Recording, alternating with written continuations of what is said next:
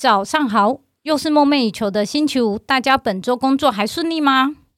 职场很深，陪你度过既期待又怕受伤害的星期五。大家好，我是 Howard。Howard，按照惯例，请问本周工作顺利吗？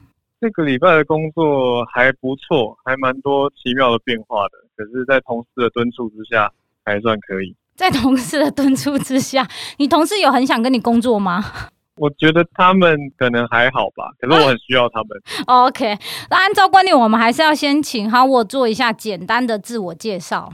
我是一位口译员，也有自己创自己的品牌，还有社群媒体。最近也开始做 Podcast，在做早安新闻，所以还在努力当中。我觉得各家媒体都还在努力的尝试，所以算是一个非传统的口译员吧。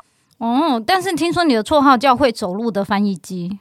对，用这个名号在江湖上招摇撞骗，没有啦，就是走跳江湖啦，这样比较好记啊。嗯，可是我好像 Google 了一下，你算是口译界的网红哎、欸。因为口译界的大家都蛮低调的，其实我们当然很多口译同事嘛，大家也互相认识，可是真的要高调在做社群媒体的不多，所以我就变得好像比较被大家知道。所以你变成剑拔就对了。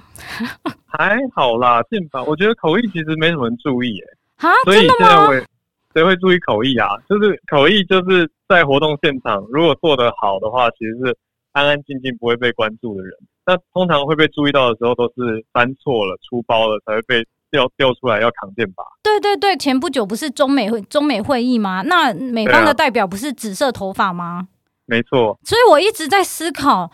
紫色头发不行吗？嗯、对，他好像在国际的会议上好像有一点不是很 OK。可是我都想，现在都这么自由了，要管人家头发是什么颜色吗？哦，你说大家在批判的是他的外貌吗？就是，然后大家会开始有一点呃，蛮蛮多新闻都有说，因为他是紫色头发，好像显得有一点不专业。但他们的字眼又是用好像显得有一点不专业，是用模拟的字眼，而不是直接 judge 他说哦，他的紫色头发不好。我不知道哎、欸，在国际会议上。就是口译员头发不能是紫色的吗？嗯、因为我觉得他头发颜色很漂亮啊。没什么，没什么好评的吧？我觉得应该说，反正出现在社群媒体上或公共媒体上的东西，大家都可以参与它。现在好像什么事都可以讲嘛。啊，对对对对对，没错，因为自由度很高啊。所以我也没什么好。好，批判大家没关系。那我先问一下哈，我就是其实我很我很想要先了解一下，口译跟笔译是不一样的吗？非常不同。笔译是文字跟文件的处理嘛，口译比较着重在当下立即的反应，嗯、还有包括国际会议啊、协谈啊、谈判啊、协商，还有甚至跨国的远距视讯会议、电话口译。这些都是非常不一样的范畴跟场域。可是，那我想问呢，你是口译员，但是你同时也是笔译吗？你也是笔译员吗？是因为我自己最早是做笔译开始的，所以我才在大学的时候就在网络上接笔译案件了。那在一开始，其实会觉得自己的反应速度不够快，也还没有学过口译的训练，所以一开始其实不敢想象自己有一天会做口译。到后来，因为上了口译课，发现说这是一个可以训练学习的技能，嗯，就越学反应越快，就觉得哎、欸，其实可以尝试看看，就也开始接了口译的案件，后来也念了翻译的研究所，读的是会议口译组，所以就一边做笔译一边跨足到口译了。那当然对笔译来说还是蛮有兴趣的，所以也持续的做到现在。就就我所知道的是，其实口译好像比较好赚呢、欸。不好意思哦、喔，因为我在问这个，是因为翻译、啊、翻译好像是一个字一个英文字才零点六块、零点八块，对不对？之类的。我不知道怎样算好赚呢、欸？因为你叫一个、嗯、你叫一个你叫一个不会口译的人，嗯，去硬学口译变成口译，我觉得好像很难赚吧，而且有点违背人家的个性。那你叫一个完全静不下来的口译员去做笔译？对他来说，那才是难赚。就算一个字很高价好了，因为我觉得其实市场行情这种事情，我们当然可以聊一个普遍的通则跟大概，可是也有很多特例啊。我也可以收超级高啊，我就可以跟你说，我平常都在做笔译，可是你就是找我去做口译，那我就跟你收一小时，也许两三万块。嗯，那其实就是敢不敢开价，跟对方接不接受这件事情。那我会觉得说，怎么样算是好赚，其实是一个超级个人化的。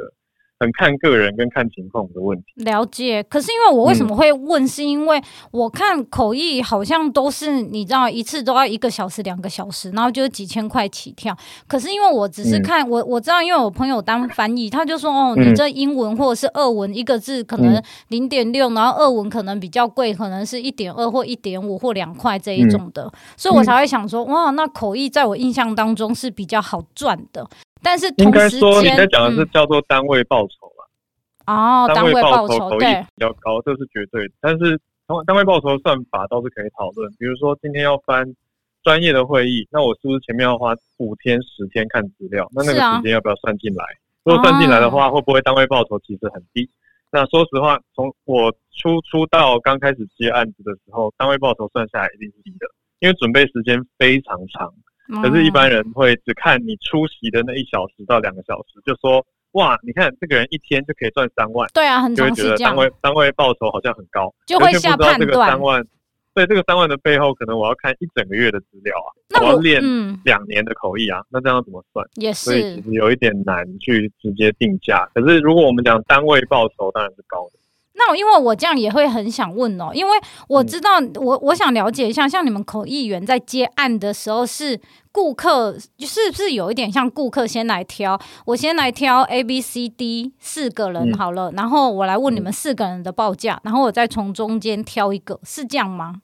很有可能哦，很有可能。我觉得呃，要切两块来看，因为像我经营个人品牌，就会变得比较像是艺人这样子的想法。就是别人找我，可能是冲着我的品牌而来，哦、所以他看中的是我的品牌知名度跟他自己合作场合的关联性。哦，那这样子的情况可能就也会参考报价，啊，可是他的比较基准就比较不是说，反正你们都是同质性的东西，嗯、那我就看哪一个最便宜，我就挑哪一个。可以理解了。那通常是我我是想要知道，通常你接案到你真的是要现场开始口译，大概中间会给你多多久的时间准备啊？有非常两极化，有的是当天早上在问当天有没有可能赶过去某个现场急救，这种就是没有准备时间。那我当然就要评估说这个领域我熟不熟悉，我的胜任程度大概多少，或者是我也要告诉对方我能够做到的程度是多少，符不符合他们的期待。嗯那比较理想的状况，有的会很早很早很早，就是在快要一整年之前就跟你预定某一个。时间几月几号的几点的场次，先把你敲下来，这种也遇过。可是因为过去这一两年疫情啊，还有很多国际会议的变动，对，其实变动也很大。有的先敲了，可能也会再调整，但是也不会给你们，也不会先付钱给你们。看条款跟对方怎么定，通常会定一个取消条款，比如说一个月之前，嗯，先预告的话，可能就比较有调整空间。但是如果在前一个礼拜才讲，或者是前三天才讲，我们就会着收取消费，或者是有点像订那个 hotel 的那种感觉，就你前十天啊，前前一个月那一种。哦，了解。可是我比较好奇，诶，请问，嗯。若跨产业的话，会就是会很常发生吗？嗯、因为你知道，我就很想知道是说，哎、今天有可能找他我去接一个传统产业好了，他可能是黑手，他可能是工具机的那一种，嗯、可是他可能要用到的术语，even 他可能中文你都不是很熟了。嗯，非常常发生，这也是口译专业的能力。应该说这样子说好了，像我这种科班出身的，嗯、我们接受到的专业训练就是，今天你。来什么领域，我们就准备什么领域，而且会把自己准备到接近半专家的程度。我们会听起来很像是了解这个产业在做什么，而且会尽量使用这个产业平常说话的方式跟术语。那就要常常去上网，去 Google 或看 YouTube 喽。那个是基本功，我觉得更大的重点是去跟产业内的人对话。像是我接触到新的，我讲一个比较趣味的例子好了。假设一一家新的直销商客户来找我。哦，直销商，每一家、嗯、每一家直销商的术语跟位阶其实不同，对啊，他们的说法跟用词还有内部的文化也不同，是啊，所以我觉得最有效的准备方法是跟这个产业的人访谈半个小时到一个小时，或当然时间越多越理想。嗯，我可以去问他很多的问题，会说，那像这个的英文你们中文会怎么讲？或者像这个的中文，你们英文会怎么习惯？口头上会说，那背后的一些概念，我也可以在做完基本功课之后，迅速的对对答案。嗯，对我就会知道说，哦，原来他们都这样讲，他们会怎么说？那翻译现场的重点可能是什么？我就特别去着重跟强调，我并不用通盘完全了解，可是我可以快速的入行。可那所以你其实你的 tips 就是你直接去找产业里面的比较快，因为胜过你在 Google 或者是看 YouTube 啊。但是看 Google 跟 YouTube 也是很重要的基本功，要不然产业的人跟你要从头讲起，其实他们也很累。哦，理解你意思了，所以你还是要先有一点心理，要、嗯、你要先看过一些东西之后，再去问产业里面的人。没错，而且有过一些准备之后，去跟产业内的人讲话，他们会觉得，哎，你蛮有概念的，对你有做功课。没错，没错。哎、欸，很像 Hunter 哎、欸，这前面这一部分 很像 Hunter 啊，就有点像哦。对，因为、啊、因为你会你对你必须要先了解产业，你才有办法去见客户嘛。见到客户的时候，他才会哇，你原原来你也懂这产业，但你心中所想是还好，昨天有先打给哪一个人？真的，哦，对啊，原来是这样、啊。一些些的观察跟 insight。OK，又又不是真正的完全转。可是我可以这样讲，也是因为你会不呃，你会一直接到不同产业的一些 case，所以可以让你一直维持下去。因为你会一直碰到不一样的东西，它不是每天都很固定啊，不然就会很无聊啊。没错，这个工作就是不会无聊，因为每天都有变化跟挑战。那我想问呢、哦，所以你是大学毕业之后你就进了研究所去念这个什么会呃会议口译组，然后就直接。就开始自己开始接案，是这样吗？我大学毕业之后先落榜哦，落榜，所以我先跑去当兵。哦，当兵期间在外交部担任替代役。哦，那那一年又认真的考了一年，嗯，所以第二年考上了，就进翻译研究所。嗯，可是其实从大学就开始接案了嘛，哦，所以一路上就是接案、接案、接案，一直到大学后面研究所第二年，研究所上完课之后，嗯，我跑去一家广播公司。做内部的英文节目制播，还有新闻主播，那个是终于做了办公室的一个工作。那所以那个都是全英文的吗？就是你知道英文新闻啦，类似那一种吗？或英文的节目吗？对，英文节目、英文新闻。所以，所以我非常仰赖翻研究所期间的训练。你的声音确实是蛮适合的啊。谢谢谢谢。所以最近也在继续做 podcast 啊，就做广播节目，还有 podcast。哦，OK，对啊，了解。所以真的上班的资历其实不多，那个时候做了大概不到一年哦，好短哦。嗯，后来就跳出来继续，也不算跳出来，应该说回归继续结案的生活。嗯。但是那一年当中，其实也没有停止结案。OK，那这样大家了解。可是为什么你可以就这样放弃你办公室的工作，然后就出来接案？你很有信心，可是你很有信心可以养活。当时候的你嘛，就是那那个接案的薪资是可以抵的，可以可以跟办公室的薪资相比吗？说实话，接案薪资常常超过办公室的薪资。可是那要是行情，就是你知道，就是可能上半年或下半年有很多的吹秀，或者是有很多的国际会议的时候，嗯，不就是才是这样吗？嗯，因为不可能每天都好吧？对，我得补足一下哦，嗯，就是在台湾完全靠口译为生的人其实非常少。所以大多数的人其实跟我一样，都还是有接其他的工作，比如说教学工作，或者是兼职做文件翻译或书籍的翻译、笔译工作，笔译综合在一起，可以理解。所以对当时我的组合来说，除了口接口译案件以外，我也接文字的翻译。那可以把我当时的广播工作想象成也是一个长期的大案子，这样子来想。所以综合在一起，我就觉得说，哎。广播这一块比起外部接案跟教学工作比起来，嗯、好像自己更偏好口笔译的工作跟教学，所以相对我就把广播的比重放掉了。那这里，嗯，这里我想问哦，因为若是在台湾以口译为生，就是会比较困难。嗯、可是因为我常看对岸的一些视频，嗯、他们好像都还是可以。就是你知道吗？他就是一个专业的口译员，他们叫同传吧，同步。哎，我他们是同传，但是正确的字眼哦，同声传译，OK，所以讲同传。可是我觉得他们好没，我看的蛮多，几乎各个两边的市场规模差很多啊。想想看，什么时候会需要国际会议的口译？就是要有大型国际会议研讨会嘛，嗯，需要有多种语言的现场交流，才会需要同步口译员或者我们讲同传。那如果光是讲北京、上海这两个国际大都会，他们的场成长速度就比台北大太多太多了，所以我才说这几年台北的国际交流的市场成长有限，可是相比之下，北京、上海成长的非常快，所以需求也很大。那过去几年，其实对岸成立了非常多所的翻译学校，也就是在呼应这样的需求。可是，那我都我也很想问，所以你没有考虑到对岸去发展吗？嗯、若是它的市场这么的大的话，有想过，可是文化适应性是一个问题。嗯、另外，我的呃生活取向跟偏好吧，家人朋友都在这里，了解，我就会觉得移过去的成本其实很多，对你来讲太高了，也没有那必要性。对啊，然后再加上环境，刚刚想到我朋友，Okay. 因为我很多朋友横跨两岸，嗯，或是在甚至在中美之间跑，他们就是跨国公司嘛，嗯，那他们就常常会拍北京的情况、上海的情况啊，光是看那个空气品质那些的，我就会觉得，哎，我我很喜欢在台北还是待待在台北就好。OK，那这样大家了解。可是那我也很想问，因为我知道口译有分，嗯，是我这是我们讲的，还是我在网络上查的、嗯、逐步口译。嗯即席翻译跟随行翻译，但但是我先讲，我知道随行翻译的意思就是有点像是，呃，秘书陪着老板，然后秘书帮老板翻译，所以随行翻译应该是这个意思吧？嗯、就是对，就是跟着看去哪里，然后就帮他翻译是这样。但是逐步跟即席两个是不一样的意思吗？其实简单一点讲，只分同步跟逐步而已。哦，同步跟逐步，嗯。对，因为所有的口译都是即席的。哦。如果口译先准备好，就不叫口译。哦，了解。的话，那个叫做读稿。可是同步跟逐步意思不一样吗？不一样。同步的意思是你现在一边讲话，不用停下来，我就变成另外一个语言。所以我要同时听你讲，同时说话，哦、我们会声音会重叠。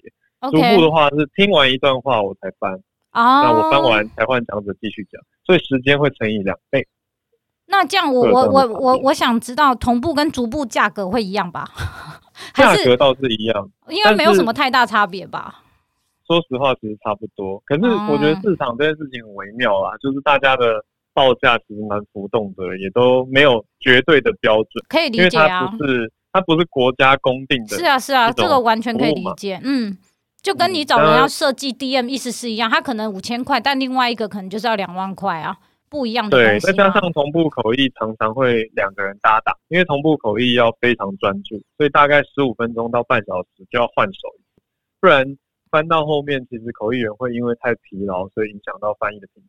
哦，原来是这样啊！可是我以为是我我有看到一个视频呃的视讯啊，讲视频这样，嗯、因为他那里面的口译员呐、啊，他们就是在那边剪刀石头布，他们就是想要知道是。嗯就是意思是说，他们两个是都是，他们就说你先还是我先？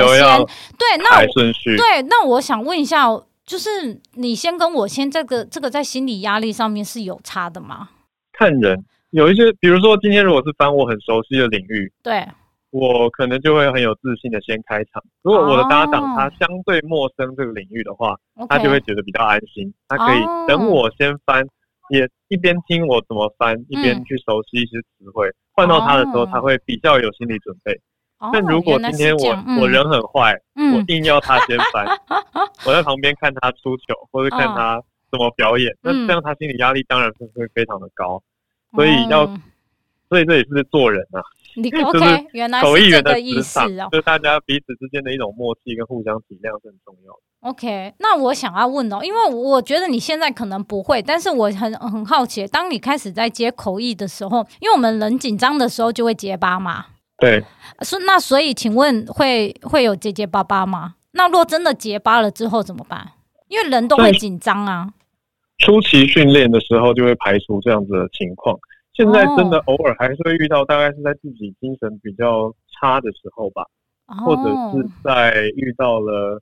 真的听不懂的情况，那听不懂的情况很有可能是讲者的问题，很多时候也不是口译者的问题。哦、这个时候就要想办法去排除问题，可能讲者讲话讲不清楚啊，或者是他用的词汇太艰深，或者是他在飞快的速度读稿，但是却没有把稿子给我们。这个时候，我们当然还是要以专业来保持镇定，让听众不会觉得慌乱。让听众觉得安心跟信任，口译员也是口译很重要的工作。哦，没错。但是那我又会很想知道，是说，请问，若他若你真的听不懂他讲的呢？像是印有时候印印度人讲的时候，我真的觉得我要很认真、很认真，才有办法听得懂他在讲什么。嗯，口译员永远是认真听的，口译员是现场最认真听的人，因为大家都可以分心。对，但是口译员不能分心，也不能晃神，所以口译员的原则是听不懂的东西就不要翻，嗯、如果不确认的东西就跟对方确认好以后再转达出来。如果真的不行的话，当天可能就要坦白从宽，告诉现场的工作人员或客户窗口说遇到了什么阻碍，有没有办法排除。如果是讲者的问题，可能就要协调之后再来处理，可能当下没办法硬翻。就是你若是他上一句或下一句，或者是你常常发现他有一两个字会讲的不清楚的时候，是不是也可以现场打个 pass 跟他讲说，也许请他讲慢一点哦？会可以这样吗？像可以啊，像是如果是做逐步的话，嗯、我就会在讲者旁边嘛，哦、我就可以及时跟他确认。嗯、我比如说我，我你就写给他，恍神了一秒，或者我甚至我甚至。光明正大的直接说，哎、欸，你刚刚讲的那本书是叫做什么？或你刚刚讲的那个作者？哦，也可以。你刚刚讲的那个人是谁？嗯、那家公司叫什么？嗯、我就可以请他帮我补一个字、两个字，或是半句话就好了。我不可能叫他整段重讲一遍，但是我就要很明确的告诉他，我刚刚没听清楚什么，你补给我以后，我就可以给听众完整的讯息。哦、但如果今天是做同步的话，就非常辛苦，因为同步没办法及时跟讲者沟通，因为讲者一边在讲话，口译员要一边翻。所以我们真的只能跟搭档之间互相帮忙互救哦，就是搭档如果有听到就补给我，或者写一个笔记给我。但如果我有听到，我也可以补给搭档。那这样大概是了解。那是我想问哦，所以在疫情的关系之下，可是因为有很多会议它是会可能取消，或者是干脆 postpone，你知道，从二零二零 postpone 到二零二一，但是对啊，不是很多都改线上了吗？不是也可以吗？我也很惊讶这件事情。我们所有口译圈的人，其实本来都以为改成线上以后也还好，不会掉太多案子或者少太多市场机会。但没想到非常多的单位都决定要把口译的需求往内部处理，交给内部的同仁来翻译。他们觉得活动可能缩编了，减少规模了，对外性减少了，嗯，所以聘请专业口译员的需求就相对的被去除掉或者降低了。很多活动也是变得好像，在外界看来啦，我们就会觉得、嗯、哇，这种会真的是说不办就不办的、欸，说不开就不开。以前都会想说哇，他每年都会固定开这个活动啊，嗯、或是办这个展览啊，可是今年不办就不办呢、欸，然后改成什么线上展，或者是就一直延后，啊、我们就会觉得天哪，落差很大。我也觉得，因为后来我才知道，不是台湾每一年六月都有六月吧？每一年不是有那个 Computex 吗？台北、啊、台北电脑展。展可是他今年、嗯、去年，我记得去年是没有办的啊。然后他就 postpone 到今年，嗯、可是他今年却把它改成线上，但是他还是有实体的。可是他实体就把它缩小规模嘞。嗯，没错，只有一层楼啊。就会让我就觉得啊，这个时候如果把眼光拉开到整个产业来看的话，嗯、说实话，口译跟笔译的服务是整个产业链的末端。我们是下游厂商啊，因为最上游是需求端嘛，或是决定举办活动办展方、组织方，那他们有需求才会应运而生，我们的专业价值被彰显。对，所以相对来说，他们不找我们的时候，我们只能自己去开拓机会，不然就是等待着被选择。哦，了解。所以我也可以这样讲，你你也是受到很大的影响。超级，我们口译圈去年，如果我只靠口译收入的话，嗯、可能会活不下去。哦，了解。那我刚好借着这个，我也很想问，请问口译员，你们都是个体户自己接案吗？不会是在那种翻译公司下面的吗？或者是对啊，就翻译公司，或者是你知道你在 Google 上面打翻译，然后它就出现什么？嗯国际翻译社啊，然后可以帮你翻很多的语言，就不会是在公司内部的那一种嘛？一定是自己出来做嘛？自己出来接案，自己开发票。很好的问题哦，分成两大类，一种就是独立接案的，我们这种个体户就是 freelancers；另外一种呢叫做 in house，就是在 in house，嗯，在公司里面聘用，嗯、对在职的口译，在内公司内部聘用全职。或者是兼职的口译员，这种 in-house 的需求大多都是在有稳定翻译需求的机构，比如说金融单位啊，或者是政府单位。他、oh. 长期下来发现有非常大量的文件需要翻，而且也有会议需要口译，才会聘用这样子的人。哦、他才会因为他每养人每个月、嗯、对啊，每个月也是要花个不少钱去养人。当然，我听过的月薪其实落差很大。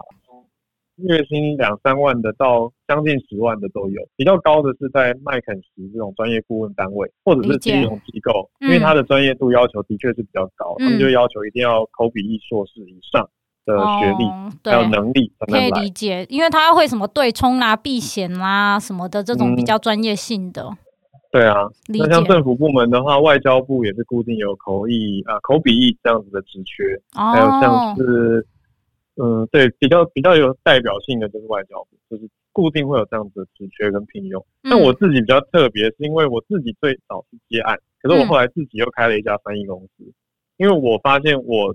自己有专案协调跟管理的能力，嗯、再加上我有很好的同事伙伴被我招募进来帮忙，嗯，所以我就可以去放出更多的时间来开拓案源，尝尝试新媒体等等新的机会，让我接触到的案件都丢给我的专案经理去管理跟发派。了解。所以我们接到的需求也都不会只能发给我一个人，哦、我们也有各种语言的译者。哦，了解。可是那我要回到刚刚那一个，假设是、嗯。口译员，然后他自己是个体户，然后他就是自己接案，然后他就自己开发票，嗯、就只能是这样。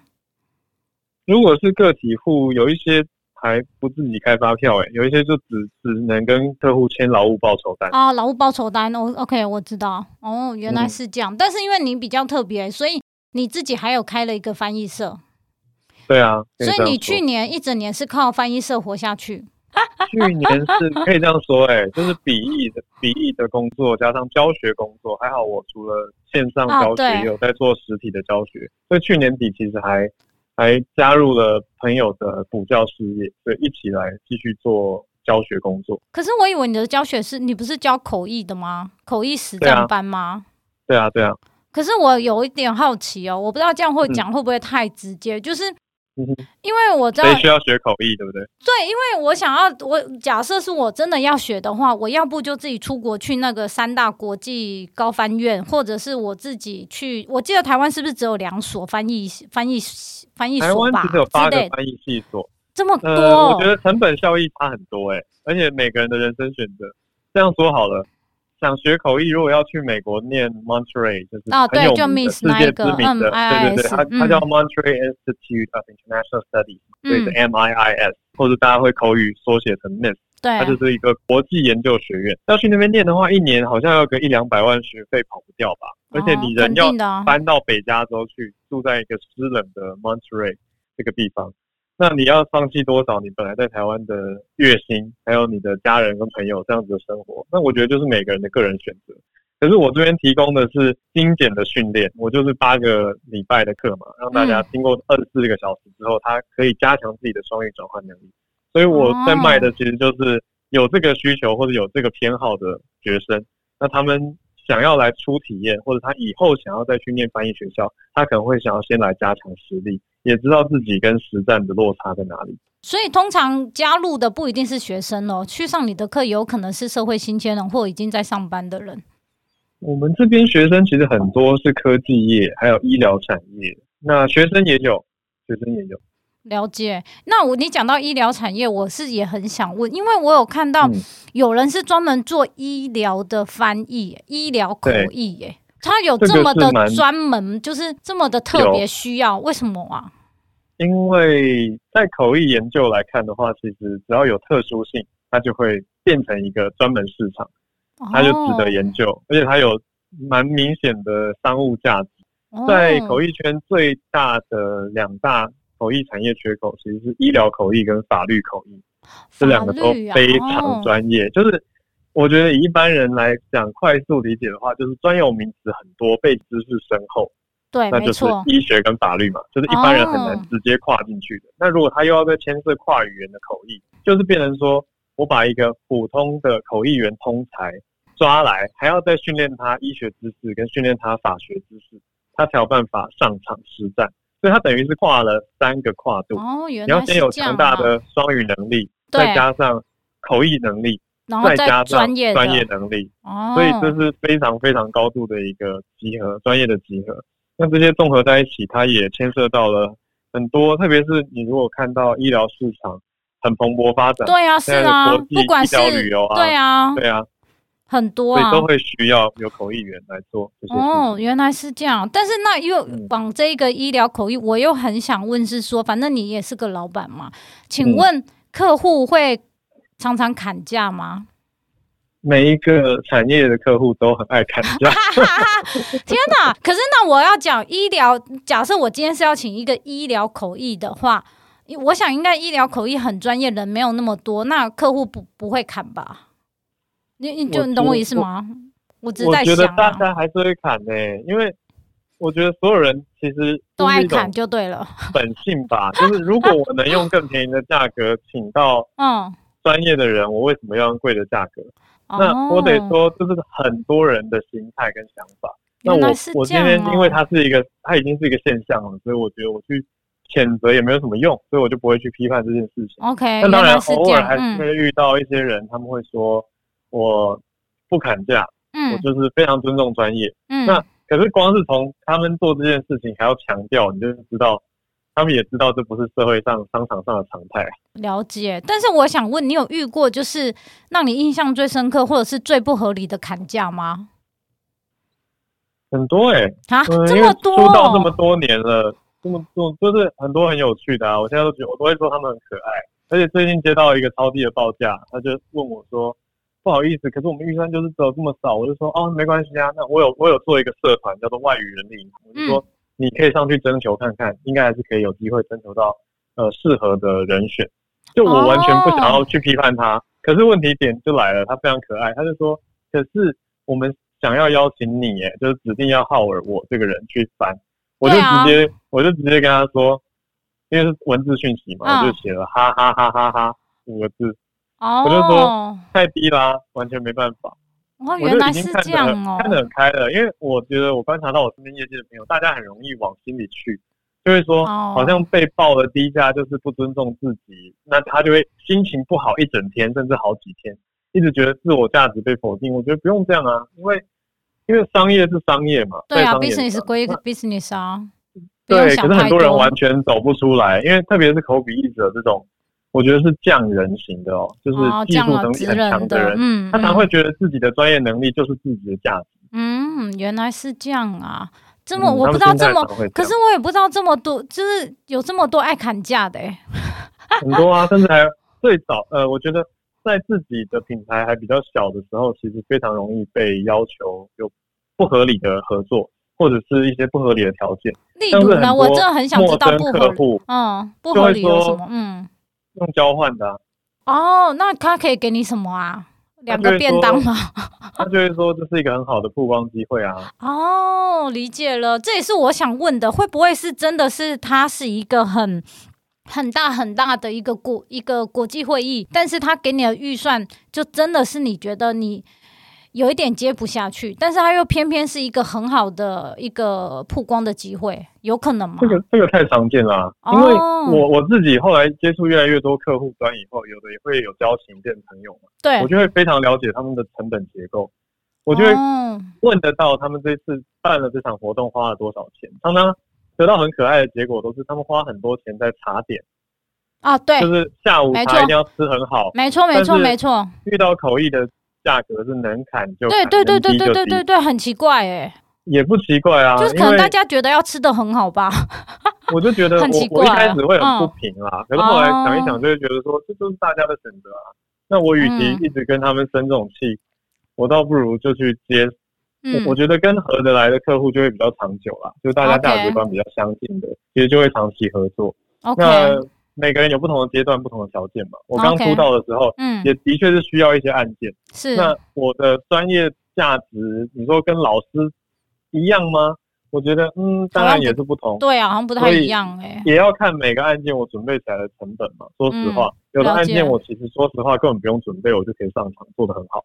有的案件我要花非常多的心力去做。所以要综合评估，还有我跟这家客户的合作顺畅程度啊、好感度啊，嗯，其实都是考量因素。所以我觉得它是一个非常呃有弹性的一个市场，哦、所以也变得很微妙，因为没有没有什么官定的或者官方颁布的价格，是啊，是没有啊，官方的认证跟证书。可是问题是我在你的官网上面，你有把价格写上去，诶，虽然你是写一个范围。嗯对，我就放一个区间嘛。我放这个价格是因为减少大家来来来砍价嘛。但是无，但是蛮多人可能还是说我还是想要好我，因为不一定每个人都有看到这个网站啊。哦，我觉得这就是一种商业漏斗。那我的个人页面是其中一个曝光管道，嗯，可是也有很多人是从别的地方找到我的。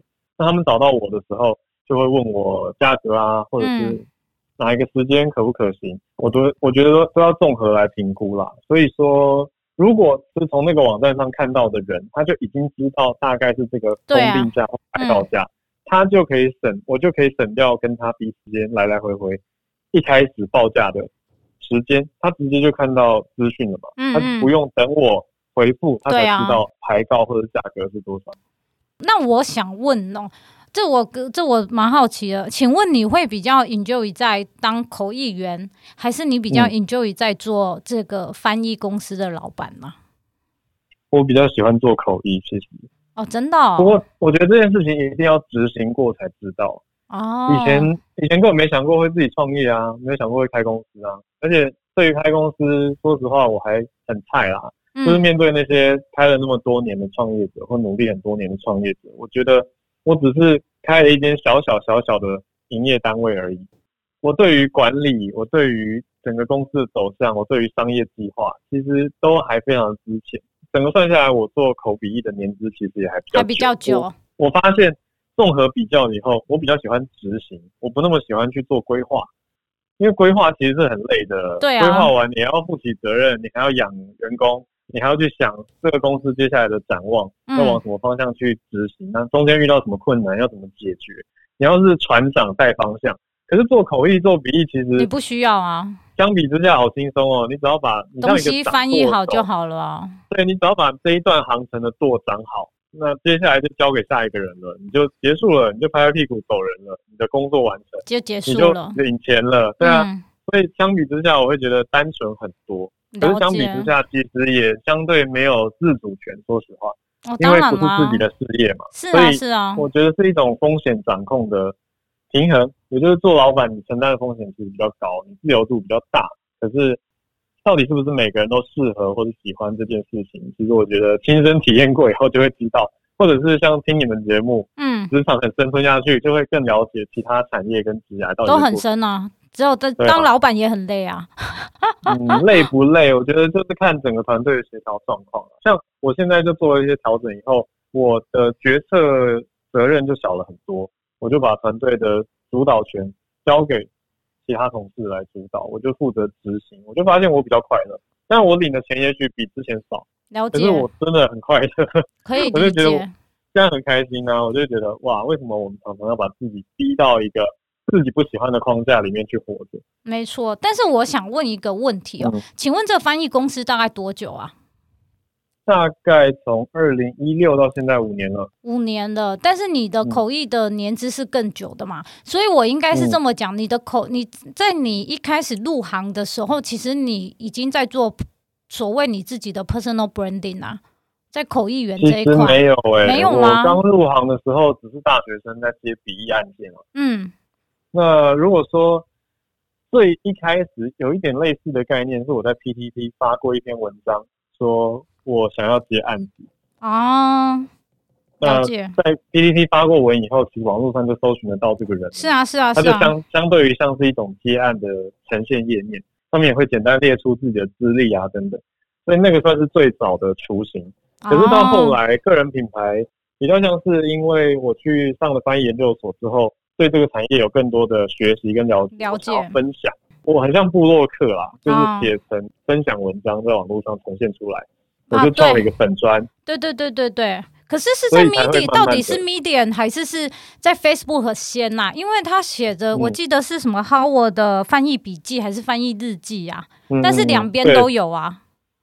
那是因为后来在把内容要同步上架到更多平台去曝光，其实最早就是脸书。啊、哦，所以一样是创自己的粉专嘛，然后在脸书上。没错，而且最早其实起心动念好笑，就是因为觉得不想要要用个人账号轰炸自己的亲友，我就觉得、哦、呃，应该不是每个亲友都喜欢看翻译吧。哦，我就了解。创了一个粉专专门处理这件事情，结果后来发现，哎，吸引到蛮多对翻译跟对英文学习有兴趣的人，嗯，就变成了一个算品牌吧，社群的品牌，然后再开始慢慢的经营。对啊，后来就也是需要很多人的帮助啦，因为真的不是自己的专业，我也不是社群媒体专业出身。嗯、我想这几年其实大家也都是努力的在摸索跟且看且走。是啊，所以我后来就遇到了比较有经营心法的朋友，就是我们的社群顾问，我就跟他问了很多嘛。嗯，呃，其实是顾问，我遇到的是顾问，顾问等级。了解。那他就带着我去建立一个团队，我就有一群小编陪我一起去整件文章的结构，还有什么时候发文。但是这个你还是有给他们报酬嘛？你还是有付出，付出你的成本去经营个人的品牌嘛？当然，因为我为什么会问，是因为我觉得应该很多人都想要知道，是说当口译员到底入门的时候要怎么去接案嘛？嗯，那我觉得其实最简单的就是让身边的亲友知道自己有在接案，其实口碑就会开始慢慢出来。而且这个其实呃，应该我要修正一个词哦，这不叫口碑，这还没到口碑，因为口碑是执行案件之后，客户才会给你口碑啊。嗯，没错，其实这个只是叫做弱连结而已。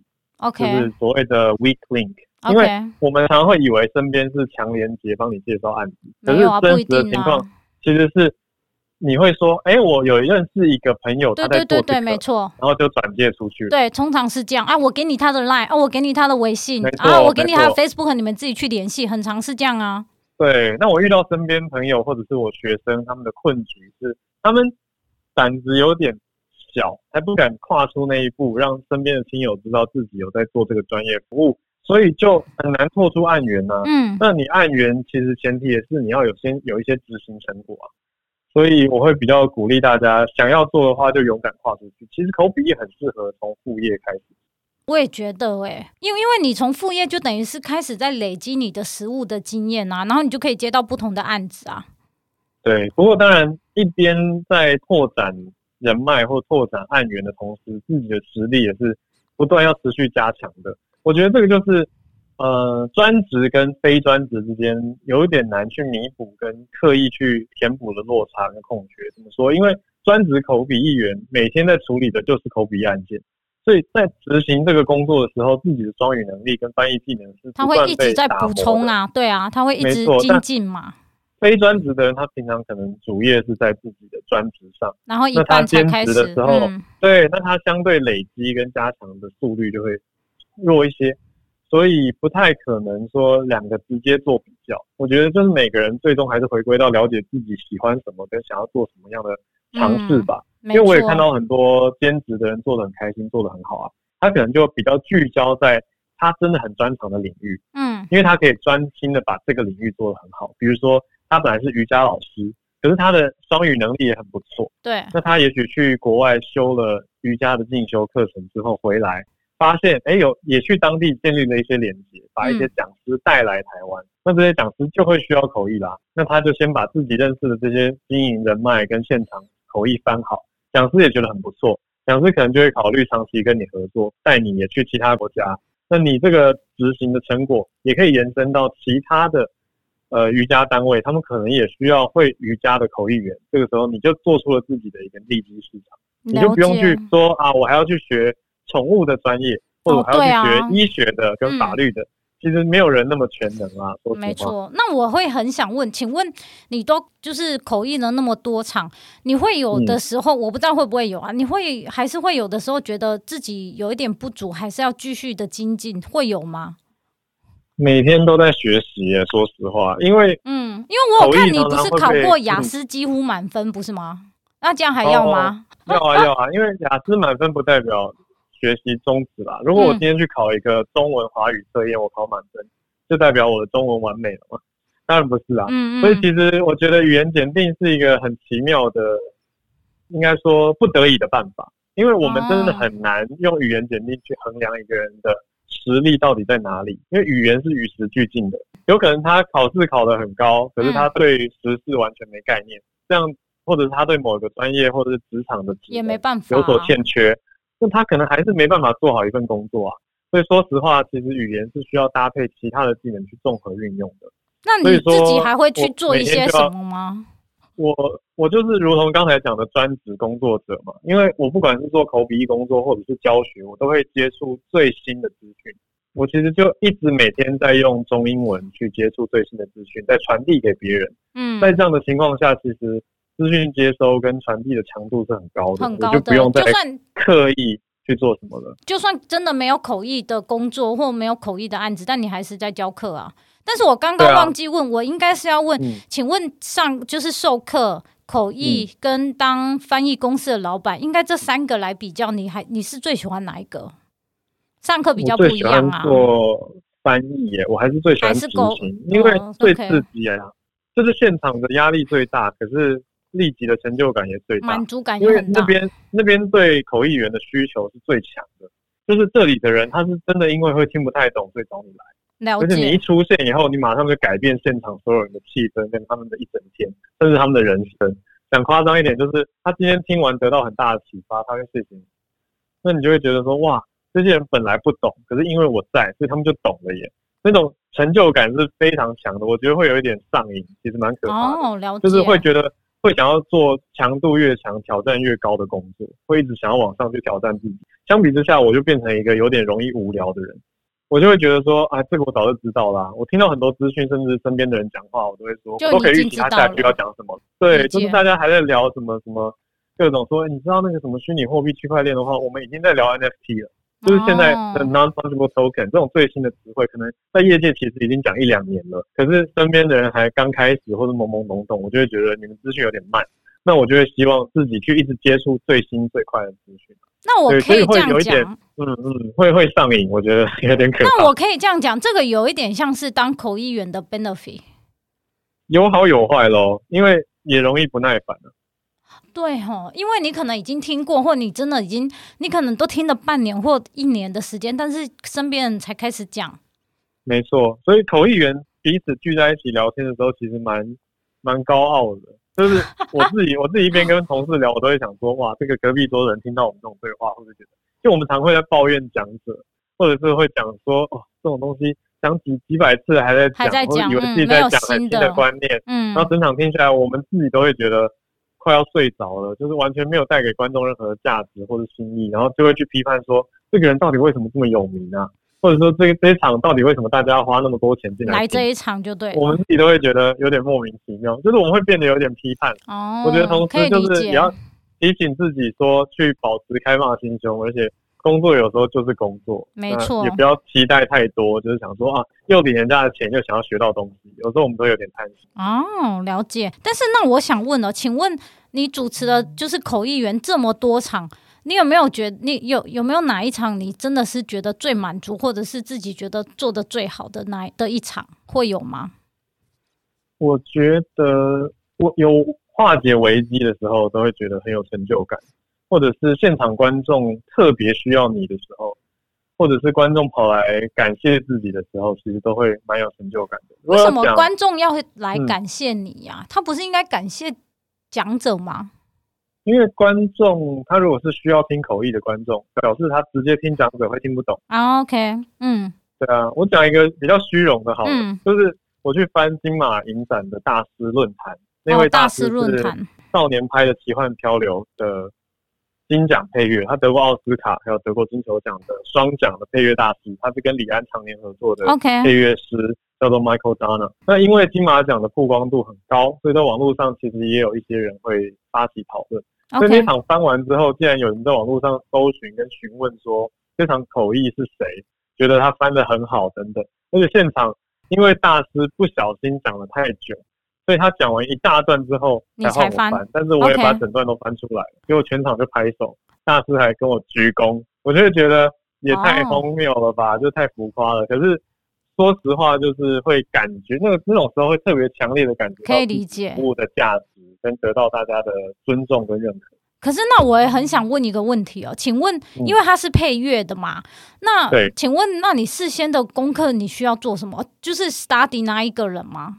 那场还蛮经典的，因为我们通常就现有的资料，比如说客户官方提供多少资料嘛，嗯、现场会不会预先提供访纲，知不知道节目流程，简报有没有先拿到，有没有稿子，这些我们都是可以预先做准备的。但是那一场呢，太特别了，什么都没有，所以我就是只知道一个名字，我知道他是谁，我要帮他翻，Okay. 嗯，那我连主持人是谁，好像都是很晚才知道的。那天的主持人是雷光夏小姐，就是广播界非常知名的前辈。嗯、那在开场前大概十分钟左右吧，嗯，主办单位就送来了一张 A4 纸，上面用白纸黑字写着雷光夏小姐她列出来的访纲。所以我是在开场前十分钟才拿到那张访纲的。如果我要查资料，我也只能用那十分钟快速的查资料。对啊，所以其实很多准备工作是累积的，因为刚好鄙人在下，小弟我看过李安所有的电影。OK。所以但而且而且这些电影我不是只是看过，我对双语的标题、电影名称我是了若指掌。OK。所以当天他们讲哪一部，我真的都知道，所以我可以很顺口的翻出来。那这就是我人生花了十几二十年的准备啊。因为那是刚好你也会看哦，我理解了，原来那一场对啊，因为那一场里面会牵扯到电影啊，然后一些乐器啊，像是他要讲一些乐器，我就没办法翻出来。说实话，他要讲到 sitar，我是后来才知道哦，有一种印度的乐器叫西塔琴，但是我当下可以用概括化的方式处理，我就可以说是印度乐器。因为我从前后文听得出他在讲的是一种乐器的名，OK，理解。或者是我可以讲说各种不同类型的音乐，我可以讲的很空泛，OK，可以理解。那你说精准度当然没有那么高，可是对于现场当下听众的需求其实是满足的。原来是这样啊！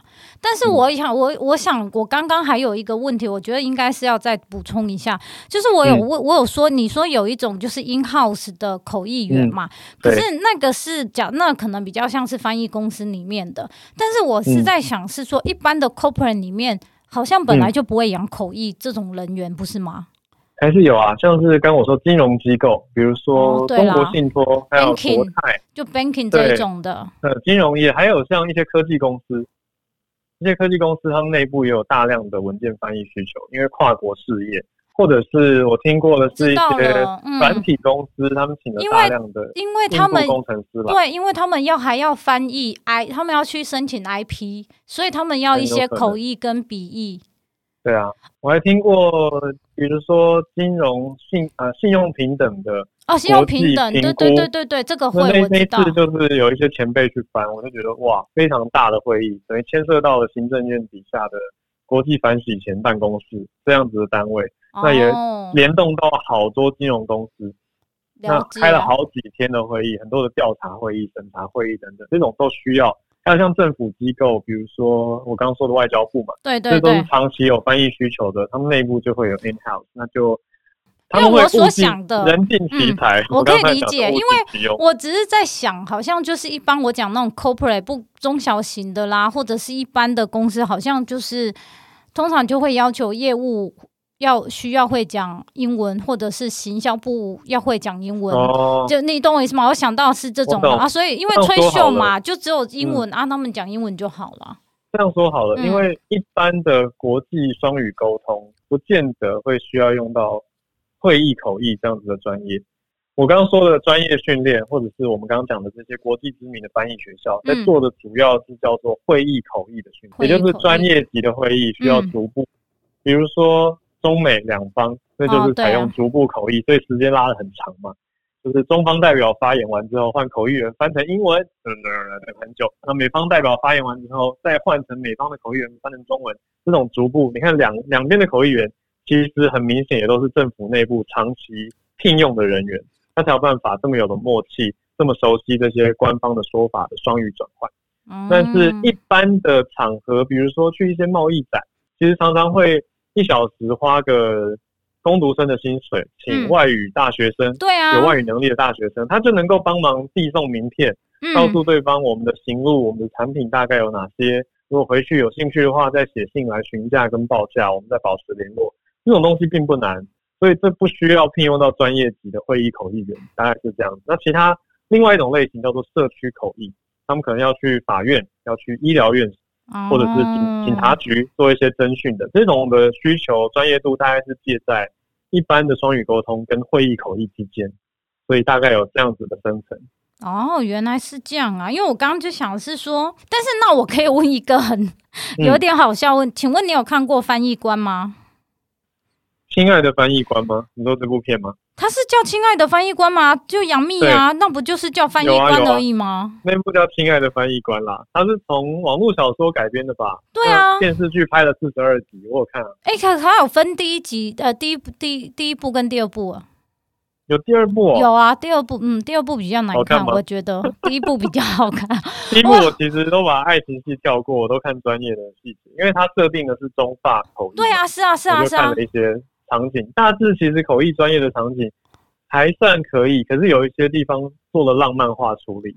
哦，了解。所以以你以、嗯、以你自己是个口译员，你还是会看就对了。我只是好奇而已啦。跳着看，因为我觉得那个是用来我我觉得比较特别的是，因为我在做社群媒体，所以我要一直找到方法跟大众跟社群沟通跟对话。那影视作品绝对是非常好的媒介。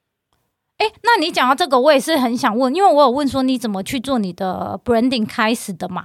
可是那你目前都还是你自己做吗？还是说你还是有付一些成本，让一些比较专业的人来做？现在有聘小编，现在也有顾问，okay. 我们就用合伙的形式，我跟顾问是合伙嘛？OK，那我们就有这样子的专业指导。了解，那他也会帮忙下一些指令，很像军师。但是因为我只是好奇主题，但是我只好奇主题，你自己也要想啊。我每个礼拜还是会参与我们的行销会议啊。哦，了解。那有的时候也很多东西其实都还是我出的点子，或者我写出来的文字啊。哦，当然了。反正同样的内容去做形式的转换跟产出，嗯，或者是我的小编也可以把我在其他媒体的内容转译过来。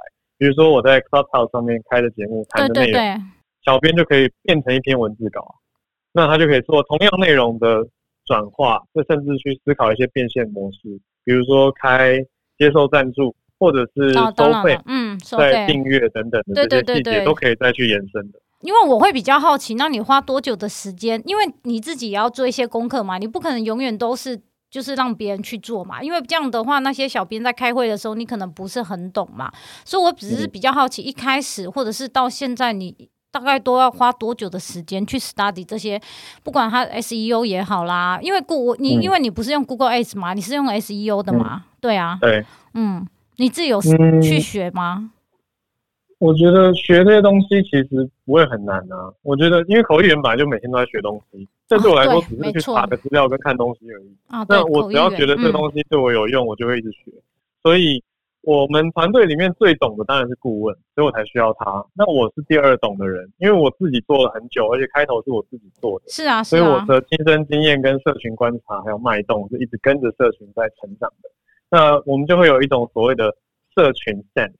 我就大概知道我出什么题目会中，出什么题目不会有人看，那用什么方式跟大家沟通。那顾问带给我最大的思维是数据的思维。我最早都会以为说，我凭着一种感觉在做社群，对对对对对对，顾问会跟你说，你其实要搭配着你的社群 sense 加上数据告诉你的回馈。所以我觉得很大的角力跟调整，其实是要放掉一部分的自我的感觉，来接受数据呈现的现况。这才是真实听众呃，或者是读者给你的反应嘛？那你就知道哦，原来他们喜欢看什么，他们不喜欢看什么，他们什么方式跟你互动会特别愿意多留下来转发文章等等。我就觉得要一直去在自己想做的事情跟迎合你的听众想要执行跟你的受众想要的东西之间去角力。那小编就相比之下比较像执行者，可是小编当中有一些比较积极主动的，他们也会努力的去学习，然后会。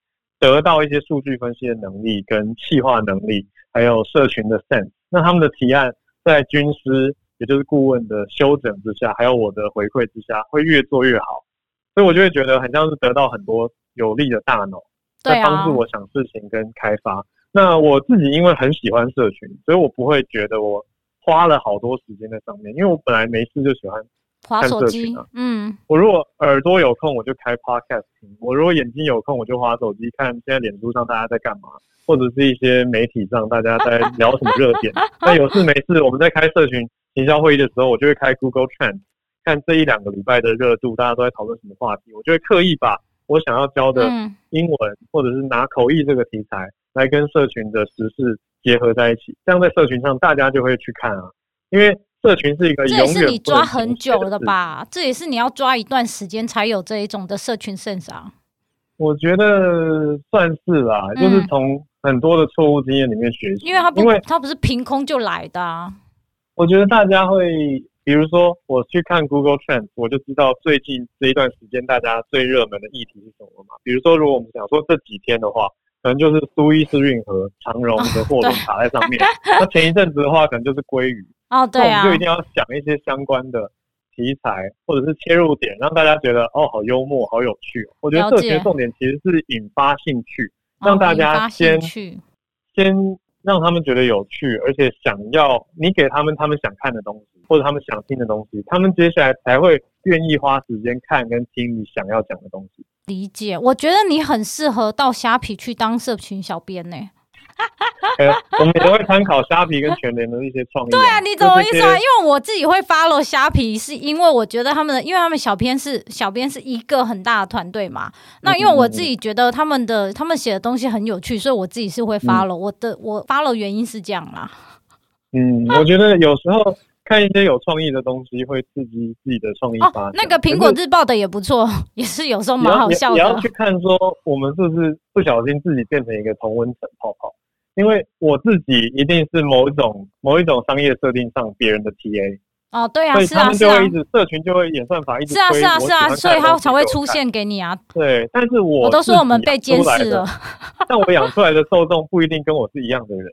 对哦，对对对对对，没错。所以我要看数据，我才知道他们是怎么样的人。那我要去针对这群人，我要去思考，我是想要真的针对这群人来服务，没错，来提供他们想看的东西，还是？我不想要我的 TA 长这样，那我就要想办法去调整我所提供的内容。没错，回到最开始的一个点，我都说 number 会说话，数字会说话，数字会告诉你现在的状况是什么。对啊，可是很多人其实有点在逃避这件事情，或者不想去看数据。我可以理解啊，因为那就是要面对现实啊。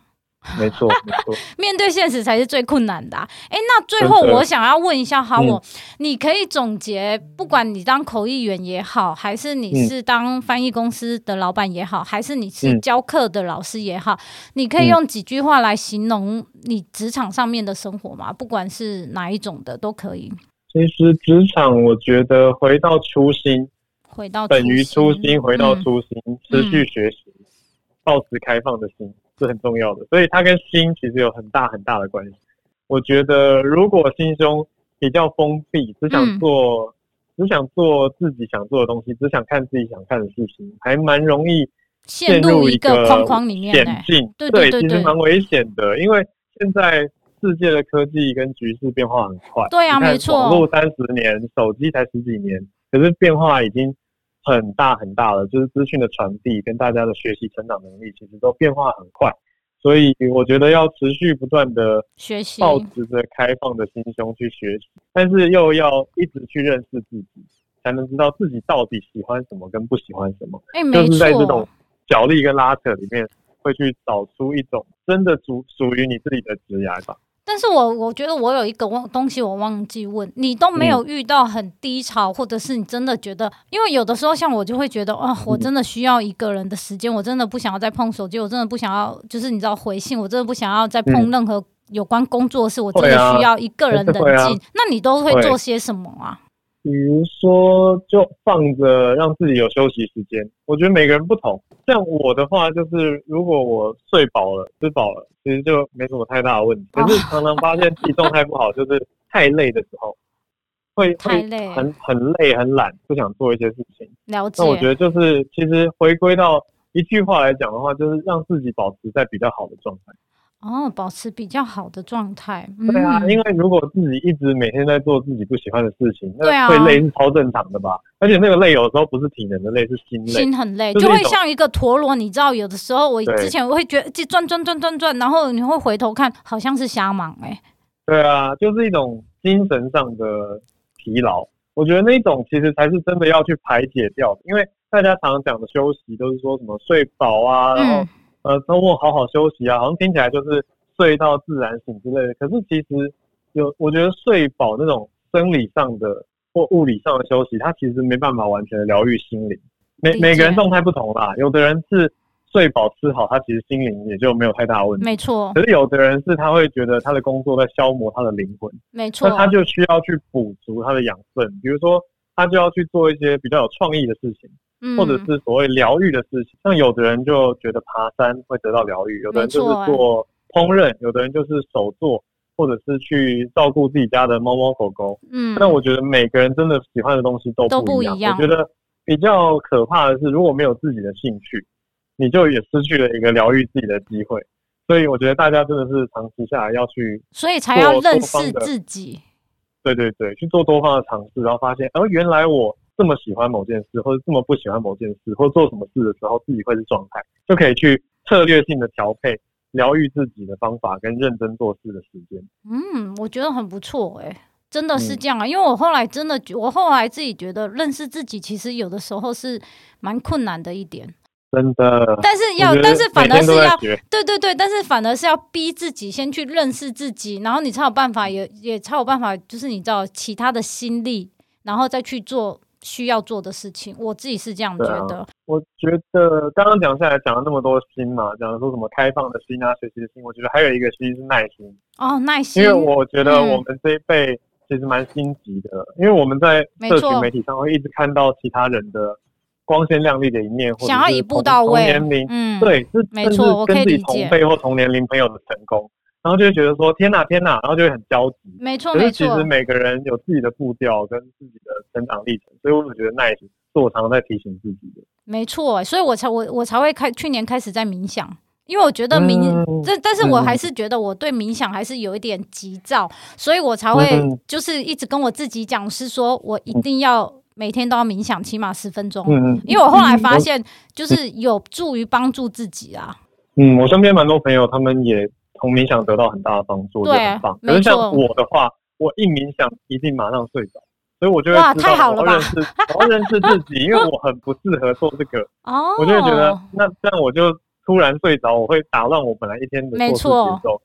所以每个人真的很不一样，我觉得要找到适合自己的，不是说身边朋友觉得很棒。你就一定适合你，可是我觉得先给自己试一次的机会，反正先去试试试看嘛，才会知道。对你的成本又没有很高，对啊，你先试试看，然后也会从中更了解，原来我是这样的人。了解，OK，好啊，那今天也非常感谢 Howard，那我们会再把 Howard 的 information 放在我们的粉砖上。哎，但是我我知道你有在那个 Clubhouse 上面有开早安新闻，我不知道你有 Podcast 呢。太新了，我们 Podcast 才出到第三集哦。请问 Podcast 叫什么名字？就是也叫全球串联早安新闻哦，所以也欢迎大家来做客。Okay, 也是全英文的吗？